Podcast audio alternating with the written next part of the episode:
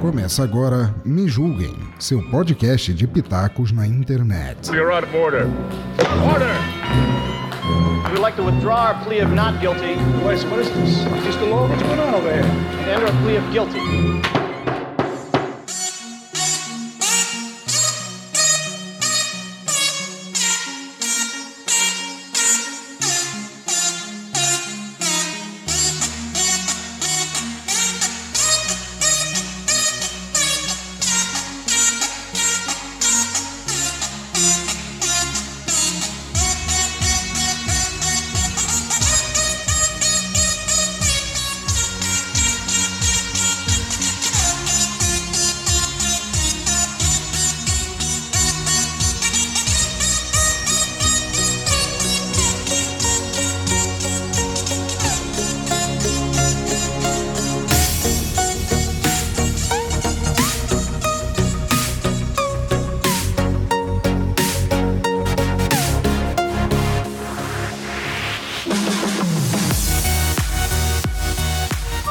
Meus amores, tudo bem com vocês? Sou eu, Ali Camun, aqui do Me Julguem Podcast, um podcast acima de qualquer suspeita. E hoje a gente vai falar com uma pessoa muito especial, ela, a Condessa Vanora.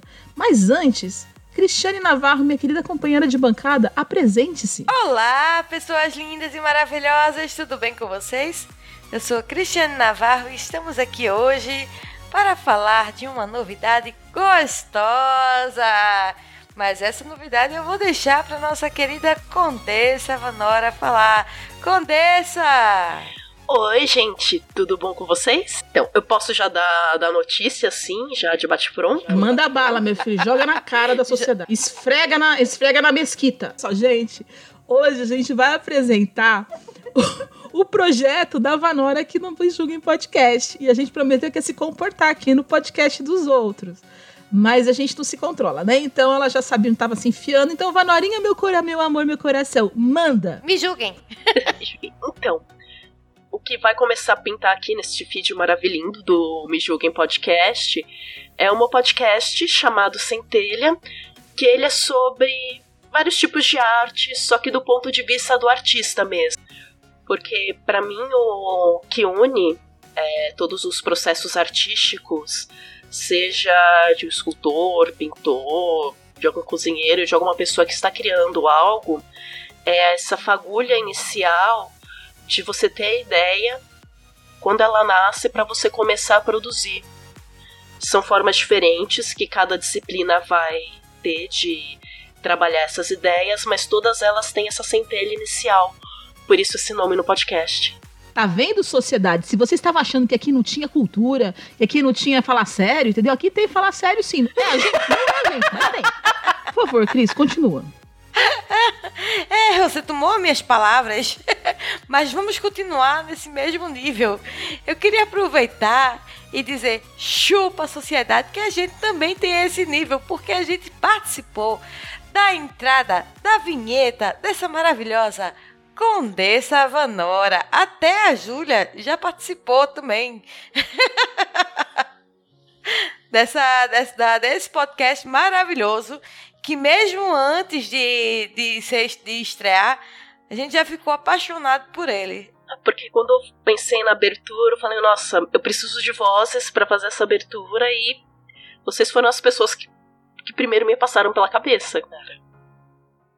Que acho que eu poderia entregar esse, esse dinamismo. Oh, eu não sei se eu tenho pena dela ou se eu tô fico feliz. e errada. Gente, como você é malévola. Meu Deus, essa mulher tá sofrendo de falta de opção. Não, não é assim. Meu Deus! Ah, desculpa, vou me comportar. Maverick. Eu vou me comportar, eu vou me comportar. É mesmo, é? O seu podcast, ele tem um nome muito legal e tem um conceito legal. E você tem também a, aquela descrição que eu achei linda demais, que eu queria que você falasse, Manora, na sua voz. Ela é um denominador o que É mesmo? o denominador comum que une todos os artistas das mais diversas áreas, dos mais diversos lugares. Então, partindo desse princípio, eu queria que você falasse um pouco de você, porque tem muita gente que não sabe. Você é uma artista, claro, tá fazendo um podcast sobre artes. A o objetivo aqui, apesar de ser eu que tô rosteando isso e a Cris que me chamou para rostear por conta e risco dela, tá? Eu tô jogando a culpa nela sim. É, pra, mas você é um podcast sério para falar de coisa séria, para falar de arte, para falar e, e contar um pouco da sua história também de ser artista. Então eu queria que você falasse das suas habilidades artísticas que são incríveis, porque você não é uma artista de uma coisa só, você faz muita coisa legal. Sim, eu sou praticamente uma artista multidisciplinar. O que é meio difícil hoje em dia, porque você precisa realmente de muito tempo para estudar várias coisas. E para mim a transição entre uma disciplina artística e outra, ela foi sempre muito natural. Eu comecei desde criança desenhando e dançando, fui levando essas duas coisas juntas. Com o passar do tempo, fui aprendendo outras coisas, aprendendo a respeito de maquiagem cênica, aprendendo a respeito de corte e costura, por surgir necessidade de criar os próprios figurinos para encaixar melhor no corpo. E assim que a gente foi se desenvolvendo, tanto que até na parte de ilustração você tem vários campos. Você tem parte mais de quadrinhos, a parte de belas artes, estudo de anatomia, cores, que são disciplinas que elas se comunicam umas com as outras. Eu preciso ter um bom conhecimento de cor para fazer uma boa maquiagem em alguém, mesmo que seja maquiagem social. Eu tenho que entender o tom que tá por baixo da pele da pessoa, além da, da cor da pele dela em si, para eu saber que cor vai deixar a pele dela mais apagada e que cor vai acender e harmonizar com, com o resto do rosto. E esse conhecimento ele passa para as roupas também, dança a mesma coisa. Eu tenho que saber o que eu faço em relação de movimento e orientação no palco que vai coordenar com o que eu preciso passar para o público. Então são conhecimentos que eles acabam se ligando de uma forma ou outra. São conhecimentos comuns. Que eles vazam. É, é como se fosse. Essa comparação que eu vou fazer, ela acontece muito na cultura árabe, que a gente diz que para você entender a cultura árabe em si, é como se fosse uma matrosca, é um potinho dentro de um outro potinho cada potinho ele vai ter, né, o cofrinho ele vai ter um pouco daquela informação. Para você ter essa informação, você precisa de um pedaço de outra. E a arte no geral assim, ela é meio difícil de você ensinar, principalmente no começo, porque você depende de muitas habilidades diferentes. Quando você já tem uma base mais sólida, aí você já consegue desmembrar melhor para estudar.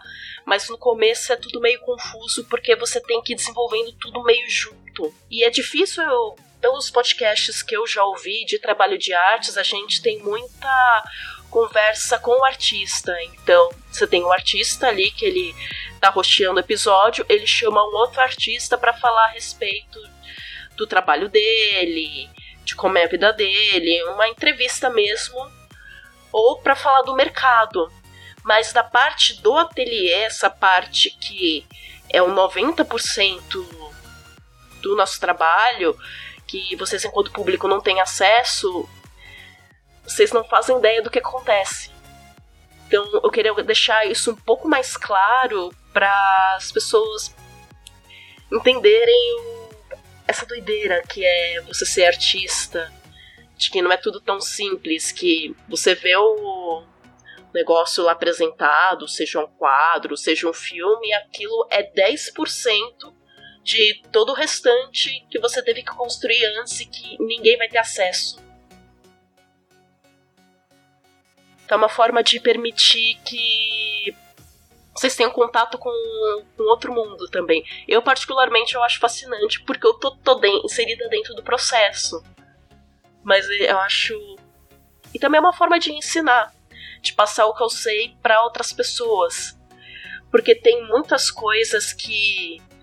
A informação técnica que ela é útil, só que você não acha ela em qualquer lugar. São detalhes que você aprende no dia a dia que muitas vezes você não vê no curso, porque é um negócio ali na prática, sabe? Nossa, eu acho isso incrível, Vanora, porque é uma, eu acho que é uma forma de você aproximar o grande público do processo de criação, né? Porque a. É, eu sou atriz, né? Aposentada, mas atriz. E a gente sabe disso, que, nossa, a peça é 5% do esforço, né? Quando mais quando a gente é autoral, então você tem que sentar junto, criar o texto, refinar esse texto, tentar encaixar com os atores que tem ali, fazer, a, fazer as adequações no palco, treinar exaustivamente até você chegar a sonhar com as falas. E depois você vai lá e faz uma apresentação, às vezes, de 30 minutos.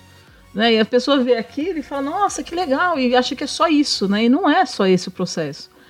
E, eu achei bem legal a, a, ideia do Centelha, foi justamente você trazer a, a visão do artista para o público, mas de dentro do processo de criação dele, que é um processo muito árduo, né? As pessoas tendem a achar que é tudo muito fácil, é tudo, que é tudo muito bonito, né? A gente mostra o belo. Né? Você, como artista, você faz as coisas incríveis nesse sentido. E, aliás, antes de eu fazer uma pergunta para você, eu queria saber, Cris, sobre isso, o que, que você tem para dizer pra gente? Gente, eu acho que é sensacional.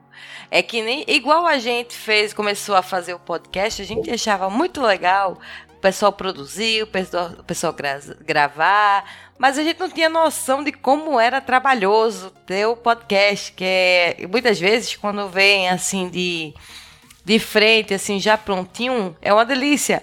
Mas é, realmente o que a, a colocação da, da vinheta da, da Vanora é perfeito, centelho denominador comum que une todos os artistas das mais diversas áreas, dos mais diversos lugares. E, querendo ou não, isso também é um podcast também, também não deixa de ser a, a uma um detalhamento do podcast, porque é o denominador comum. A gente tá ali, ó, tá todo mundo ali, todo mundo vai ouvir, todo mundo tá trabalhando junto, que une todos os artistas, o artista do áudio e vídeo, né? O só do vídeo. É, nós que trazemos a, as informações aqui para pro nosso, pro nossos ouvintes das mais diversas áreas. São, a gente traz, nós trazemos pessoas de fora também para passar o conhecimento é, deles para os nossos ouvintes e para a gente também, que a gente aprende fazendo o podcast dos mais diversos lugares. Porque tá, por exemplo, eu aqui em Santa Catarina, a Lica tá em Goiás e a Vanora tá em São Paulo. Então, perfeita a, a colocação. Eu achei maravilhoso e me senti honrada de, de poder participar do, do da, da, da vinheta do, do podcast é, do seu podcast, Vanora. E eu só tenho a elogiar, porque a Vanora, ela é de casa, ela já é do Me Julguem, mesmo sem ela saber que era do Me Julguem, que já veio com convidado e agora vai ter um quadro só dela aqui no Me Julguem, o Centelha, o podcast dela. eu tô muito feliz dela ter aceitado, né, colocar o podcast dela aqui, o projeto dela aqui com a gente, ter confiado na gente. Né? Eu sei que eu comecei o programa fazendo bagunça, né? Parece quinta série, mas eu sei falar sério às vezes, mas assim, do coração, eu achei muito legal, porque é incrível quando a gente vê mulheres criando, né, e fazendo coisas de qualidade. Vou contar um segredo para vocês. O episódio vai ser só na semana que vem, amores. Ele é mensal, né, Manora? É, o plano é que eu encaixe ele quinzenalmente, pelo menos. Mas agora no comecinho, até eu pegar esse ritmo de produção, deixa as coisas bem azeitadinhas, ele vai ser uhum. mensal mesmo, por enquanto. Entendi. Por enquanto. Então ele vai sair às quartas-feiras, né? As primeiras quartas-feiras de cada mês, Isso. ou segundas, a gente vai decidir, mas é. Só que assim, ele. Eu vou contar um segredo para vocês. Eu já ouvi, então eu não vou dar spoiler para ninguém, porque só eu ouvi, né? Chupa. Fui traída! mundialmente. Foi. A gente aqui é assim, meu filho. Saiu, saiu do levantou da cadeira do lugar. Eu ouvi, mas eu vou falar uma coisa para vocês. Está incrível. E tem uma coisa que eu fiquei apaixonada. Eu vi a capa do podcast, viu, Cris? Eita! Não basta ser traída, tem que jogar caco de vidro na cara das inimigas. O que é isso? Como assim? É, é o quê? Que é isso aqui? O que é isso aqui? Feita aquela. Como é o nome daquela Maria da Rosário? O que é isso aqui? o que é isso? O que é isso? Eu vou dizer uma coisa, agora é uma coisa importante, assim. Eu, eu fiquei, achei incrível primeiro o processo, o, teu, o seu programa tá Obrigada. incrível. Eu acho que as pessoas vão gostar demais de ouvir, vão se apaixonar. Tá com uma qualidade técnica incrível, tá muito didático. E tem um detalhe: a capa foi feita pela Vanora. Eu achei. E é linda a capa. Sabe? Ela, ela criou a capa. E eu queria saber, você vai, vai continuar nessa balada de fazer as suas próprias capas? Porque, cara, ela, cada capa que ela, Essa capa que ela fez é uma obra de arte em si. Dá pra fazer uma amostra no final de um ano, ela pega e faz uma amostra com as com os cascapas. Sim, a, a, ideia é eu continuar fazendo as capas mesmo. Se der fotografar, se eu já não tiver alguma fotografia pronta que eu, o Garcia, tenha, tenha tirado, produzir mesmo. Lica, eu não sei se você sabe, mas a, a, a Vanora ela é quem vai editar o episódio dela. Isso eu acho que você não sabia. Chupa, Lica! Não, eu sabia. Foi ela que editou, ela me contou. Desculpa, tá? Eu já sabia. É isso que eu tava falando, que ela é, ela é uma podcaster completa. Ela faz a capa. E quando eu digo, gente, ela faz a capa, não é eu que vou lá, busco uma foto, faço pra montar. Não, ela faz a capa. Ela pega o lápis, ela pega o papel, pega a tinta, pega a máquina fotográfica. Ela faz a capa. Ela, ela vai tirar foto, escolhe o ângulo, pega um, um papel, a caneta, desenha Entendeu? Então ela fez. Quando ela diz que ela fez, ela realmente fez. Não fui eu que fui lá e peguei fotos e grudei fotos. E ela não, ela grava e ela edita. É incrível, essa mulher é completa. Ou seja, eu estou me sentindo um pouco acuada agora aqui, nesse momento. Eu com meu, eu com meu, meu Inkscape aqui, toda feliz porque eu aprendi a recortar figurinha. E a mulher me vem fazendo os desenhos tudo sozinha. Mas o que eu queria falar, que bobeira, isso é brincadeira, mas o que eu queria dizer é, Queria que você falasse um pouco da sua, da sua parte de você artista, porque você falou que você é multidisciplinar, tudo, mas você não diz o que você faz. Eu queria que você contasse para as pessoas quais são as coisas que você se propõe a fazer.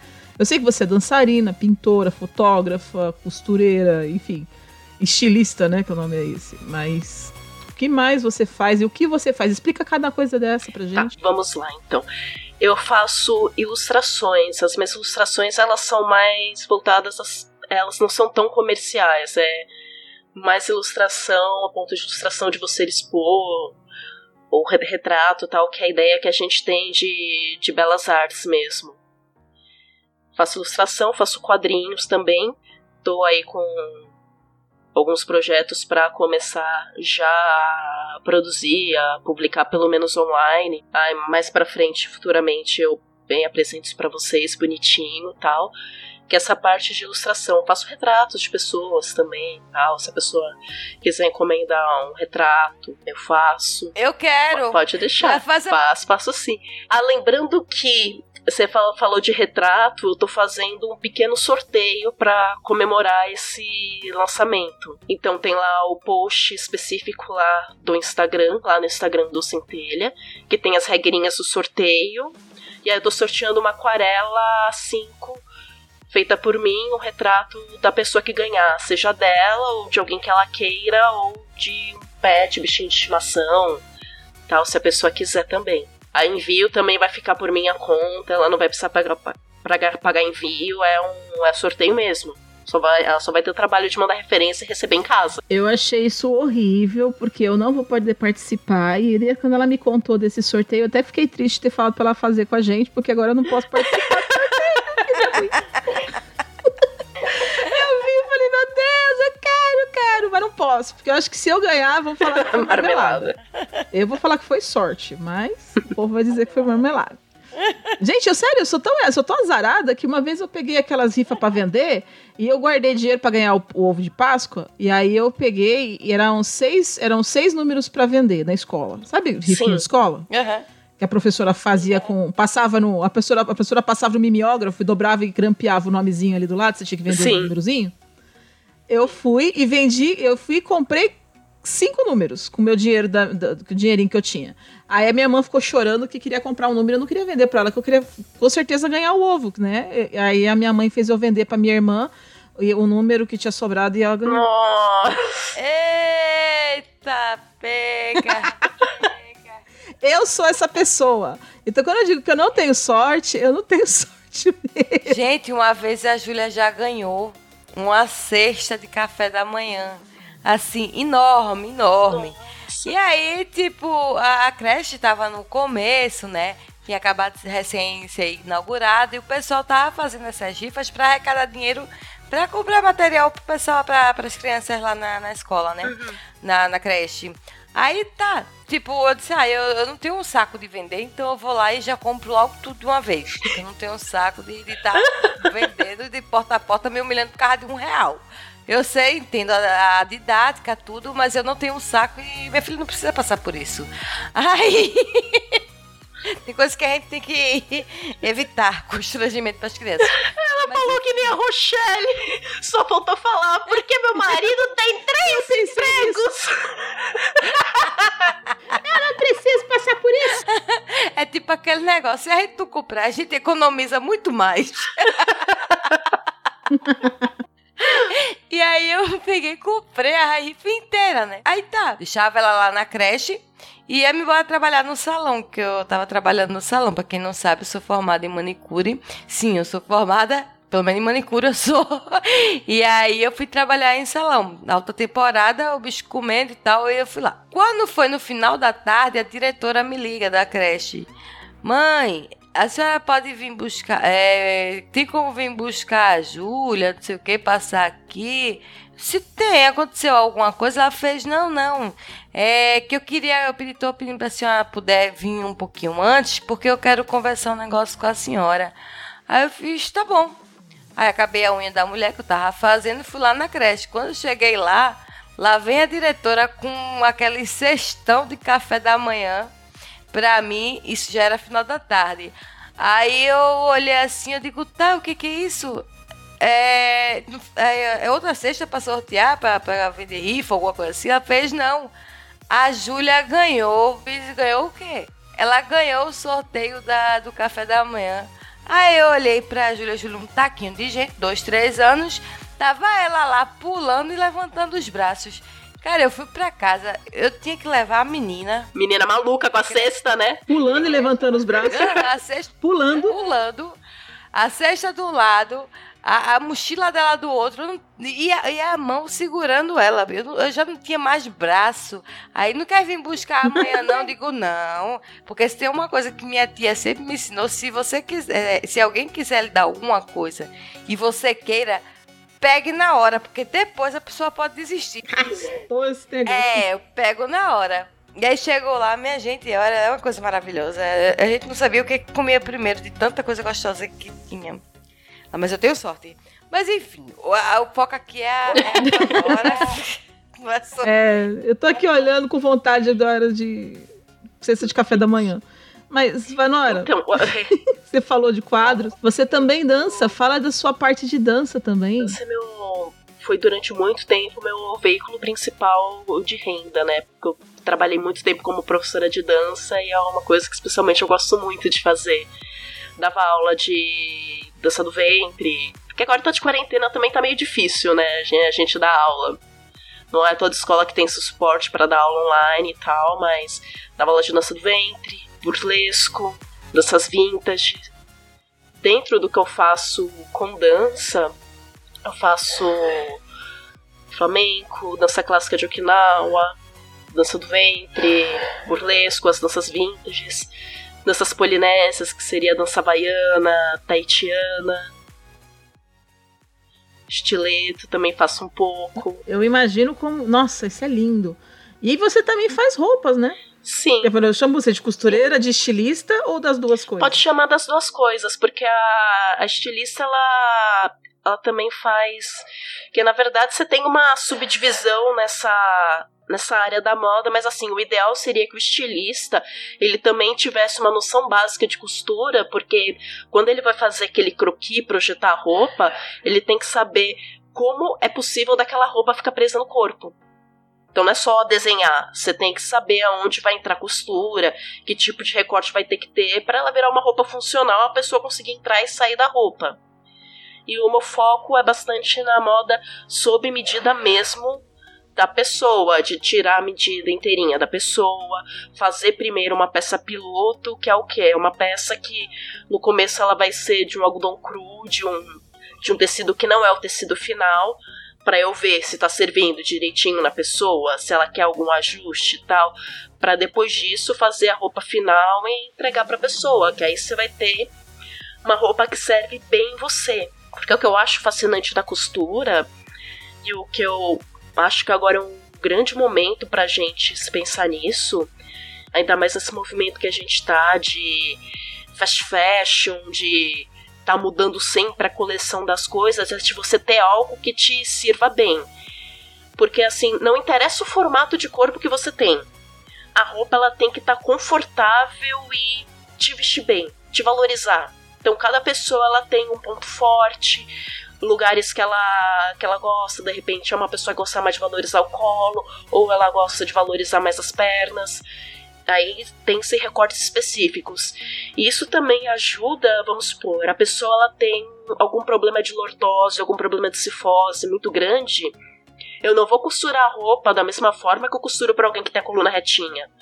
Eu tenho que fazer certas compensações para essa roupa vestir a pessoa adequadamente e que ela consiga se mexer, apesar dela ter algum desvio na coluna ou alguma outra coisa que impeça a mobilidade dela. Por exemplo, tem, é, tem um mercado que está crescendo bastante para as pessoas que são as pessoas é, pessoal chama de, de anão, mas acho que o nome mais correto são pessoas pequeninos, acho que é assim, mais que eles gostam de ser chamado. Que tem várias espécies, tipos de nanismo. E como tem proporções diferentes no corpo, elas têm muito problema para achar roupa em loja, porque não é necessariamente eu colocar uma roupa de criança. Porque, porque por exemplo, se eu for medir uma, uma camiseta para uma pessoa com o nanismo pelo pulso, que é por onde a gente costuma medir pela, pela palma da mão aberta e o pulso, o quanto que vai ter de boca manga, não vai passar no braço dela. Porque uma característica delas é que elas têm o braço, o diâmetro do braço delas costuma ser mais gordinho do que o diâmetro da mão e da cava do ombro. Então você tem que fazer a medida de outro jeito para a roupa servir melhor. Nossa, cara, isso é interessante pra caramba. Quer dizer, ela, ela, ela, é uma moda inclusiva, inclusive, né? Aliás, a gente tem que viver, a gente está num mundo estranho ultimamente, nas últimas décadas, porque hoje em dia é, é o corpo que tem que caber na roupa, não é a roupa que tem que caber na gente, né? E eu acho que essa volta para essa época que, que a roupa cabe na gente, não a gente que tem que caber nela, eu acho incrível, porque a moda decide como é que vai ser seu corpo, ela decide o tamanho das suas pernas, ela decide o quanto você pode ter de quadril, porque senão você não entra naquela numeração que é, é maluca, porque, né? Porque uh, o que é muito curioso, principalmente aqui, aspecto Brasil, só recentemente foi desenvolvido, se eu não me engano, pela Draft Mannequins, um biotipo médio da brasileira. Porque assim, a, o biotipo médio da brasileira do Nordeste é muito diferente da brasileira do Sul, que é diferente do Centro-Oeste, porque teve muita miscigenação e do fluxo migratório de pessoas acabou dando proporções diferentes. Não é que nem na Europa ou na França que eu consigo ter uma, um tamanho médio de tipo de corpo mais comum. Aqui pro Brasil, a, a última tabela, teve essa tabela que foi atualizada, acho que foi feita nos 90, começo dos anos 2000, mas as tabelas que, que as confecções elas tinham antigamente era da época de 50, 60. Que as mulheres tinham outro corpo, porque mudou a alimentação, mudou uma série de coisas. Então as pessoas não cabiam meio que direito na, nessas roupas, na confecção de hoje em dia. Só pegando o gancho do que, que a Vanora falou, eu nunca tinha parado para pensar, porque quando a, a, ferida não dói na gente, a gente não para pra pensar na ferida do outro, né? Mas eu nunca tinha parado para pensar na dificuldade, por exemplo, de quem tem é, a coluna cur, é, curvada, por exemplo. Cara, deve ser praticamente impossível achar uma agulha dentro de um palheiro, é, uma moda voltada para essas pessoas. Porque, e, e, os anões também, né? Os pequeninos, né? Desculpa. É, é, é deve ser muito difícil. Deve ser mais difícil até do que encontrar roupinha para roupa para obesos, por exemplo, porque hoje já está mais popular. Sites estão vendendo, é, as lojas já estão mais conscientes. Eu tinha um, um sério problema de, de comprar roupa para a Júlia, como, como você mesmo falou, Vanora. É, a questão de, por exemplo, tamanho, né, a estatura física, tudo de, das pessoas do Nordeste é completamente da, diferente das pessoas aqui do Sul. Né? As pessoas aqui, elas são mais natureba, né? Come mais salada, mais verdura. E são pessoas muito mais altas, assim. Incrivelmente muito mais altas. Eu tenho dificuldade de achar porque a Júlia, criança, ela era muito magrinha, mas ela também era baixinha porque estava em fase de crescimento. E as crianças aqui parece que já nascem com um ano de, de vida. É, é totalmente diferente. E eu acho que, que seria uma boa uh, começarem a pensar nesse público específico, assim. É, voltado, por exemplo, para o nanismo, né? Para pessoas que têm curvatura, ou até pessoas que, por exemplo, elas têm, têm a estrutura é, inferior menor do que a estrutura superior. Né? Tem pessoas que são mais, mais gordinhas em cima e mais fininhas embaixo. Eu acho espetacularmente que, que você está de parabéns por se envolver nesse, nesse projeto aí. Eu tenho uma paixão muito grande por isso de eu fico feliz de ver uma roupa que encaixa na pessoa, porque não importa muito o formato do corpo da pessoa, mas é muito legal quando você vê que a roupa encaixa na pessoa. Que assim, não é só um corte bonito, mas você vê que a pessoa tá confortável naquela roupa, porque não tem nada que aperta, que limita o movimento. Que eu acho que isso que é o mais importante, porque mesmo na moda plus size também, é, as pessoas gordas, elas não são gordas do mesmo jeito. Elas vão ter gordura distribuída em locais diferentes do corpo. Então não dá pra mim jogar um camisolão largo, que porque só porque a pessoa é gorda ela tem que andar de abadá. Não é assim, gente. Se ela quiser, ela anda de abadá, mas ela tem que ter outras opções de, de roupa ajustada pro corpo, pra, pra o que ela quer usar. Exatamente. Até para valorizar o próprio corpo dela, né? Isso se liga também à questão de questão de ilustração, questão de maquiagem também. Por exemplo, nessa questão de proporção, ilustrando e pesquisando tal com é, grandes mestres de anatomia que se devotam a estudar a figura humana, você vê que, por exemplo, essa proporção que a gente tem do fêmur até o joelho, ela não é igual em todas as etnias. A pessoal da Europa costuma ter essa parte do, em algumas regiões, essa parte do fêmur mais longa e a ligamento lá da tíbia é mais curtinho. Então não é toda a perna que você fala, ah, tá, é metade metade. Não necessariamente. Às vezes ela pode ser mais longa, mais curta. Isso também vai influenciar modelagem de calça. Nossa, isso eu acho perfeito. Porque uma coisa assim, eu sou gorda, né? Eu tenho um corpo gordo, sou sim body positive, enfim, a gente tem que ter saudável. Mas estando saudável, ninguém tem absolutamente nada a ver com o que eu faço, eu deixo fazer da minha vida. E eu gosto muito do meu corpinho do jeito que ele é. O que me irrita muito é que você, até um pouco tempo atrás, acho que depois da gente, de uma luta que as mulheres e homens gordos vêm travando, a gente já começou a ter é, uma moda mais olhar, com um olhar mais pra gente. Mas, por exemplo, eu tenho quase 1,80m de altura, tenho 1,78m. Então eu já tinha problemas de conseguir, por exemplo, eu não uso calça há muitos anos, porque eu não gosto mesmo, eu uso muito saia. Mas se eu quiser comprar uma calça, eu tinha muito problema que eu não tinha uma calça pro meu tamanho de perna porque as calças eram feitas para mulheres menores. Então a minha calça sempre virava caça-sapo, né? Foi uma das coisas que me fizeram parar de usar calça. Depois eu descobri as vantagens do vestido e da saia e nunca mais quis usar. Aí você vai também procurar uma roupa. Eu tenho um corpo de violão. Tá certo que no meu caso é um violoncelo, mas é um violão. Aí eu tenho esse corpinho de violoncelo aqui, eu vou vestir a roupa. Aí assim, ou eu arrumo uma roupa que cabe a minha bunda, ou eu arrumo uma roupa que cabe à minha cintura. Os dois parece que não dá, entendeu? E aí, se eu ponho uma calça que serve na minha bunda, a minha, a minha cintura, que é fina, vira um balan, vira um bambolê ali de calça e não entra. Que é uma das coisas também que me fizeram desistir dessa parte. E vestidos também, porque tem vestidos, tem as pessoas que são gordinhas que têm um corpo mais, mais pera, sabe? Ou mais maçã, que você precisa daquele espaço na barriga, tudo. Agora eles acham que todas as gordas têm essa barriga grande e essa bunda curta. E a gente que é esse corpo violão, corpo pera, né? Que você tem a cintura muito fina e tem a bunda muito grande a gente não consegue arrumar roupa pra gente. Aí as roupas não servem, os vestidos não entram, as saias não cabem. Por quê? Porque eles não pensam em acinturar roupa pra gente. Então tem que ir na costureira. Então eu sou uma adepta da costureira. Tem uma loja aqui em Goiás que faz roupa assim pra gente sob medida. Inclusive eu acabei meio que virando modelo deles, porque eu chego lá e falo, quero uma roupa assim. Aí ela começou a perceber que não tinha roupa para mim, ela começou a tirar minhas medidas e quando eu comecei a voltar lá, tinha roupa para mim, entendeu? E aí eu fazia uns vestidos, ela falou, ó, oh, tô usando teu corpo para suas medidas para fazer roupa para algumas pessoas, assim, o estilo do teu corpo. Eu já achei super feliz, assim.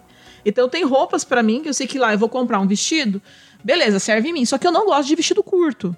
Porque eu uso pra trabalhar, porque enfim, eu não sou obrigada a usar vestido mostrando o cu, né? Não quero. Não, não é. Aí eu gosto de vestido que fica abaixo da- do joelho. Eu gosto de vestir, eu gosto de vestido abaixo do joelho. Ok, eu vi lá, vi um vestido super bonitinho, mas ele tava mega curto. Falei, não dá, não rola pra eu trabalhar, não, não me sinto confortável. Aí ela falou, vou da próxima vez que você vier aqui, em Goiânia é longe, né? Eu vou cada uns três meses, eu vou pra lá. Aí quando você voltar aqui, vem aqui e vê a roupa de novo. Fui lá, tinha um vestido fofíssimo, né, abaixo do joelho, sabe? Bem, bem gracinha. A gente não é obrigado a ficar usando flor Não, não é. babado. Essas coisas irritam um Não, pouco. não é. Mas é uma coisa que tinha muito. Isso que eu tô falando. Isso que você tá dizendo é incrível. Justamente. E, e- e a pessoa que é artista, que, que cuida dessa parte, porque pra mim é uma coisa de arte mesmo. Por exemplo, olhar pra nossa pele e entender que cada pele é de um jeito e você pode valorizar a cor da pele da pessoa com o uso de uma maquiagem, o cabelo da pessoa com um, um corte ou um, um penteado diferente, entendeu? Isso aí vai dar, cara, traz uma puta valorização. Assim, só queria dar esse depoimento e desabafo. Imagina, essa parte da, da maquiagem também que a gente tem a social, a cênica, ela é usada mais pra, pra palco, então vamos supor, tapete vermelho, teatro, produção de cinema, efeitos especiais, Cirque du Soleil, essa parte que compreende a, a questão da maquiagem cênica. A maquiagem social, ela é mais simples, que é pra você usar no dia a dia. Mas ambas você precisa desse conhecimento de cor, esse conhecimento de como funciona a pele. Porque assim, a gente tem algumas regrinhas pra, pra seguir na maquiagem, porque a gente trabalha com a gente trabalha com linha de harmonia, que é a mesma linha de harmonia que a gente vai buscar ou na ilustração ou na dança, que são equilíbrios entre linhas e formas. No geral, hoje em dia, na maquiagem, uma boa parte do período você tinha vários padrões de beleza que você ia ajeitando conforme for, mas no, no geral quando você vê aquela maquiagem assim, ah, maquiagem para quem tem o rosto quadrado, para quem tem o rosto redondo. Essas maquiagens, elas são feitas para o que você criar a ilusão de que o rosto da pessoa é oval. Porque por uma questão harmônica, fica mais fácil de você combinar as coisas com o rosto oval mas não necessariamente você pode querer isso. De repente você gosta dessas linhas fortes, você gosta do formato do seu queixo, você não precisa afinar. Você pode ressaltar isso, isso não tem problema. Hoje em dia eu sinto que a, essa parte da maquiagem está se tornando um pouco mais flexível para não buscar tanto um rosto ideal, apesar da gente ter um Instagram e dessa maquiagem típica de Instagram. Mas para essa preocupação de tanto beleza das noivas ou de você, ah, eu quero uma maquiagem aqui que vai me ajudar para eu fazer do dia a dia no trabalho um negócio simples que eu consiga maquiar rápido. Isso também pode ajudar muito na, na questão de quando a gente trabalha na maquiagem. Tem clientes que pedem isso, ah, sei lá, eu queria não sou aqui muito versada em maquiagem, eu queria uma maquiagem que eu pudesse fazer para dia, para noite e uma para festa. Com isso que eu tenho, são essas áreas do meu rosto que, que eu gosto. Aí você desenvolve, você estuda o tom da pele da cliente, vê que tons combinam melhor com ela. Porque assim, quando a gente tem uma recomendação tipo de que tons combinam melhor com você, não é que você não possa utilizar. Você pode fazer o que você quiser, com corte de roupa, com qualquer coisa, mas tem elementos que ficam mais harmônicos, que eles ficam mais agradáveis. Eles Uhum. ficam mais agradáveis. Te valorizam mais. Valorizam. Mas a gente também tem uma, uma outra ponta da personalidade. É, eu, eu conheço certo. Um professor meu de, de dança de Okinawa, ele tem um gosto muito peculiar para coordenação de estampas. Por conta dele ser descendente de Tinantio, que é a palavra no idioma tradicional de Okinawa para quem é nascido lá, ele tem essa, esse vocabulário de padrões de imagens. Ele é a única pessoa que eu conheço que fica bem com aquela combinação de, sei lá, uma calça listrada e uma camiseta com, com, com estampa de flor. Ele é a única pessoa que eu conheço que vai juntar aquelas duas coisas e vai ficar bem nele. Se alguma outra pessoa fazer a mesma coisa, vai ficar horrível. Ele e o Agostinho Carrara, da né? perso- Da grande família também. É.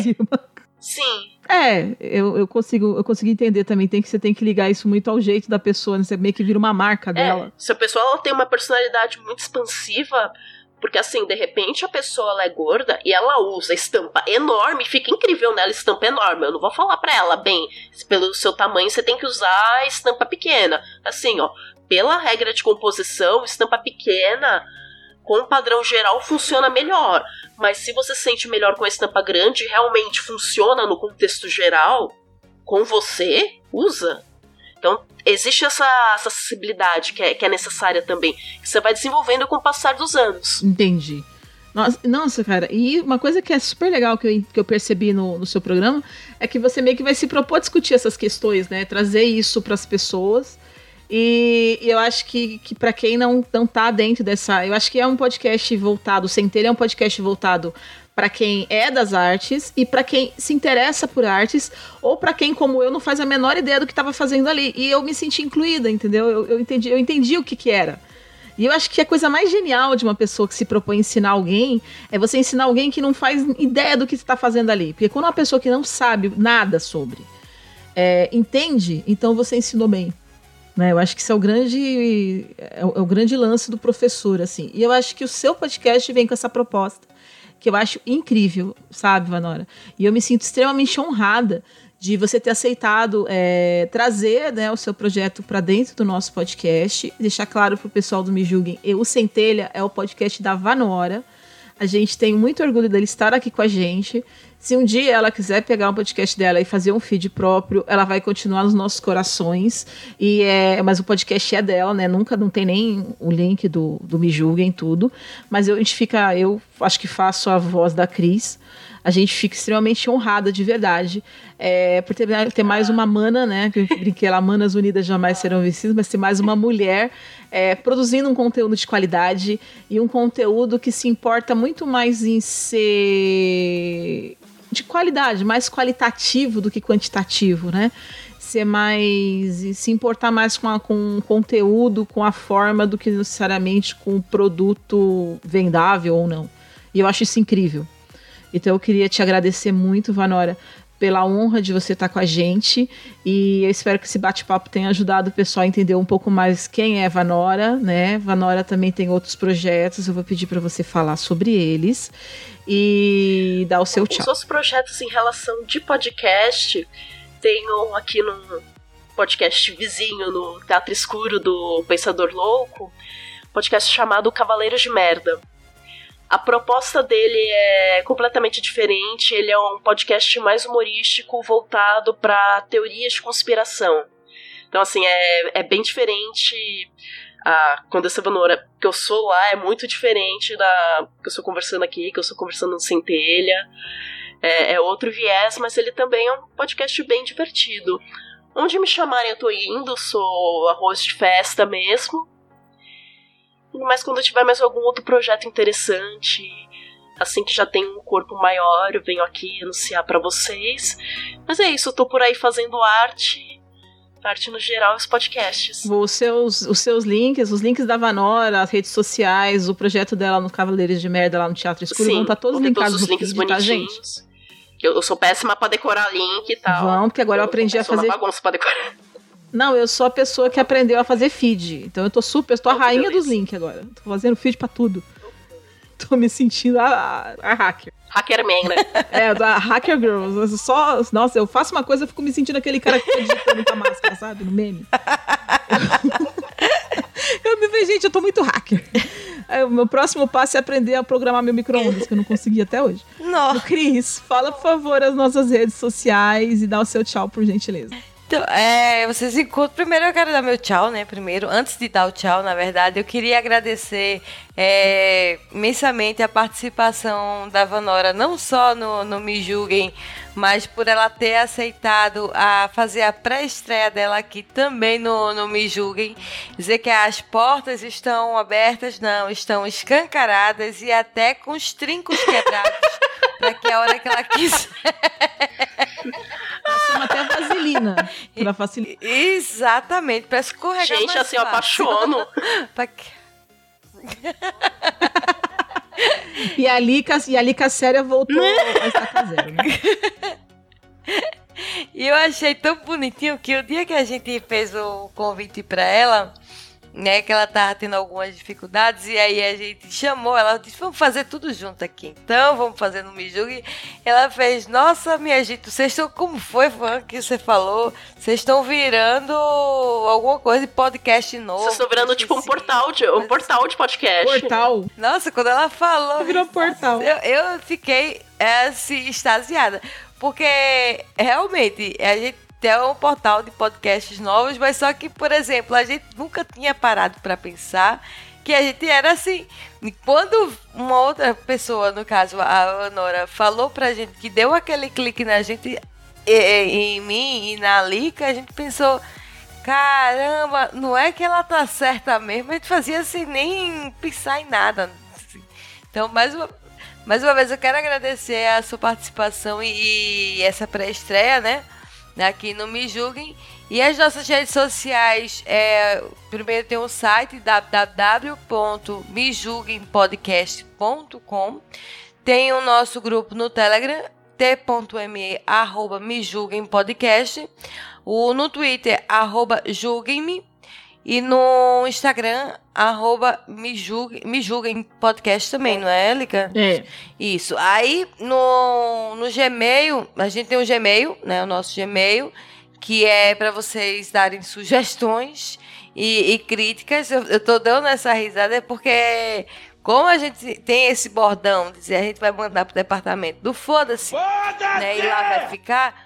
Muita gente está usando a Lica como portal de transferência de crítica. a mim. Quem recebe mais, não recebe mais e-mail. Eu tô recebendo as críticas em loco. Exato. E aí eu queria dizer para as pessoas que esse departamento do Foda-se, quem- os e-mails que vão ser encaminhados são daquelas pessoas que, que são isqueirinhos, né? Que, tipo, querem fazer inferno na vida dos outros. Não é os nossos ouvintes que, tipo, querem que a gente melhore na produção.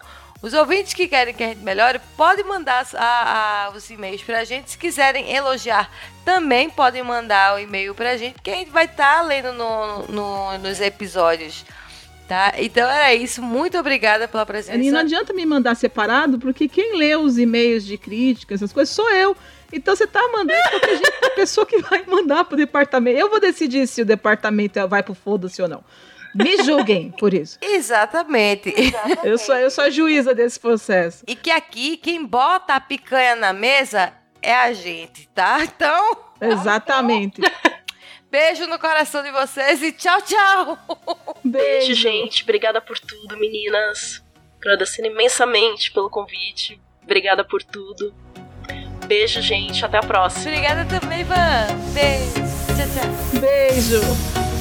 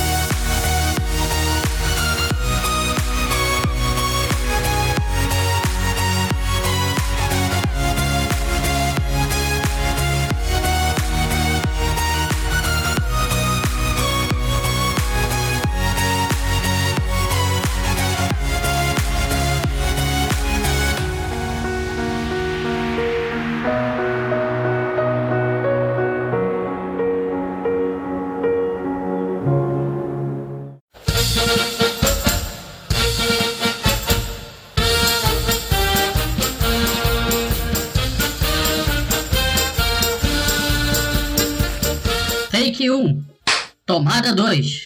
Olá, meus amores. Tudo bem com vocês? Estou aqui. li- Nossa, errei tudo. Sei lá. Volta de novo. Não precisa parar a gravação, não. Mas Maverick, meu amor, começa daqui.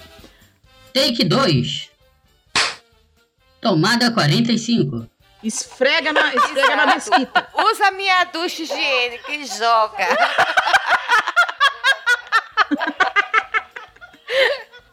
Faz, Faz chafariz. Faz Faz a chuca pra sair pela boca.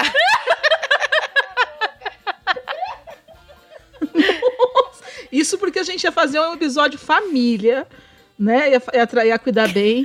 Deixa eu explicar pra pessoa. Take 3. Tomada 4. Vocês querem começar do zero? A gente- Eu, eu, eu posso. Peraí, vamos começar do zero. Peraí, vamos começar do zero. Não, deixa assim, tá legal. Pode deixar espontâneo, não tem problema, tá bom. problema, não. Não, é que hoje eu comi palhacitos, entendeu? Eu tava, no, eu tava na jaula, monstro. Aí só saí da jaula e vim assim. Mas vamos lá. Importa agora sério, gente. Vamos, conversar, vamos falar sério sobre uma coisa importante. Take. Ah, gente, já cansei, né?